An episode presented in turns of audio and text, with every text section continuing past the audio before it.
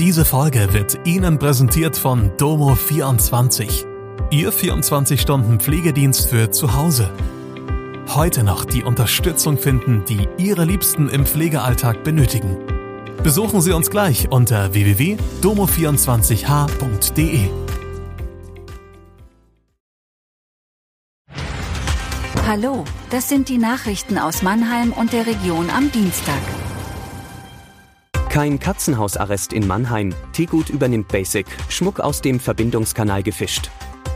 Gute Nachricht für Katzenbesitzerinnen und Besitzer in Feudenheim und Käfertal Süd.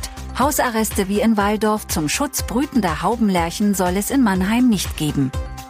Das hat das Regierungspräsidium in Karlsruhe nun auf Nachfrage klargestellt. Derzeit wird ein katzenabweisender Elektrozaun um den Nestbereich herum auf Spinelli für ausreichend gehalten. 15 bis 18 der insgesamt rund 80 Hektar der Spinelli-Fläche sollen allerdings dauerhaft eingezäunt werden. Dabei geht es nicht um Schutz vor Fressfeinden, sondern um Ruhe für die Tierarten auf den Flächen. Neben Haubenlärchen zählen dazu unter anderem auch Kreuzkröten, Mauereidechsen, Wildbienen und Gebüschbrüter wie Dorngrasmücke, Neuntöter oder Gelbspätter. Der Lebensmittelhändler Tegut hat die insolvente Biosupermarktkette Basic übernommen und will in den kommenden Wochen die Ladengeschäfte umgestalten. Das gilt auch für die Filiale in Mannheim in B1, wie eine Sprecherin auf Anfrage bestätigt. Die 19 Standorte und die Münchener Zentrale gehören nun zur Tegut-Familie, hat das Unternehmen nach der gerichtlichen Bestätigung des Insolvenzplans und dem Ablauf der Einspruchsfristen erklärt. Tegut will auch die rund 500 Beschäftigten übernehmen. Die bisherigen Basic-Märkte sollen Kernelemente behalten, die der Kundschaft vertraut seien, kündigt Tegut-Geschäftsführer Thomas Gutberlet an. Die Bedientheken würden ausschließlich mit Bioware weiterbetrieben.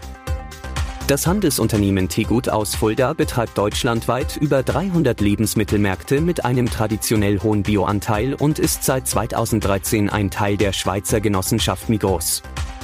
Ein Angler hat im Juni eine Plastiktüte mit mutmaßlich gestohlenem Schmuck aus dem Mannheimer Verbindungskanal gefischt.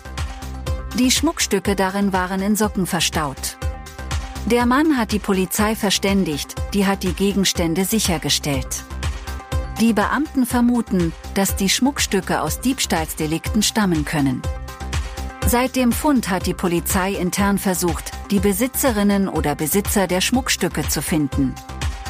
Weil die Polizei aufgrund des Zustands der Gegenstände davon ausgeht, dass sie bereits mehrere Jahre im Verbindungskanal gelegen haben, hat dies Zeit in Anspruch genommen. Weil bislang keine Besitzerinnen oder Besitzer gefunden werden können, wendet sich die Polizei nun an die Öffentlichkeit. Eigentümerinnen oder Eigentümer werden gebeten, sich telefonisch bei der Polizei zu melden. Selbst wenn kein Interesse mehr an den Schmuckstücken besteht. Die Informationen sind trotzdem hilfreich, um Hinweise auf mögliche Straftaten zu erhalten. Auf der Website der Polizei gibt es Fotos aller Gegenstände. Auf der A6 bei Mannheim-Sandhofen beginnen nach der monatelangen Sanierung der Fahrbahn nach Saarbrücken die Arbeiten zur Erneuerung der Lärmschutzwand auf Höhe der Siedlung Blumenau. Während der Einrichtung der dafür benötigten Verkehrsführung wird der Verkehr nach Saarbrücken in der Nacht von Dienstag auf Mittwoch einstreifig über die Gegenfahrbahn geführt. Ab dem frühen Mittwochmorgen stehen laut Autobahn GmbH bis zum Abschluss der Baumaßnahme wieder zwei verengte Fahrstreifen zur Verfügung. Dabei bleibe ein Fahrstreifen auf die Fahrbahn Richtung Heilbronn umgelegt. Die Geschwindigkeit im Baustellenbereich bleibe weiterhin auf 80 Stundenkilometer begrenzt.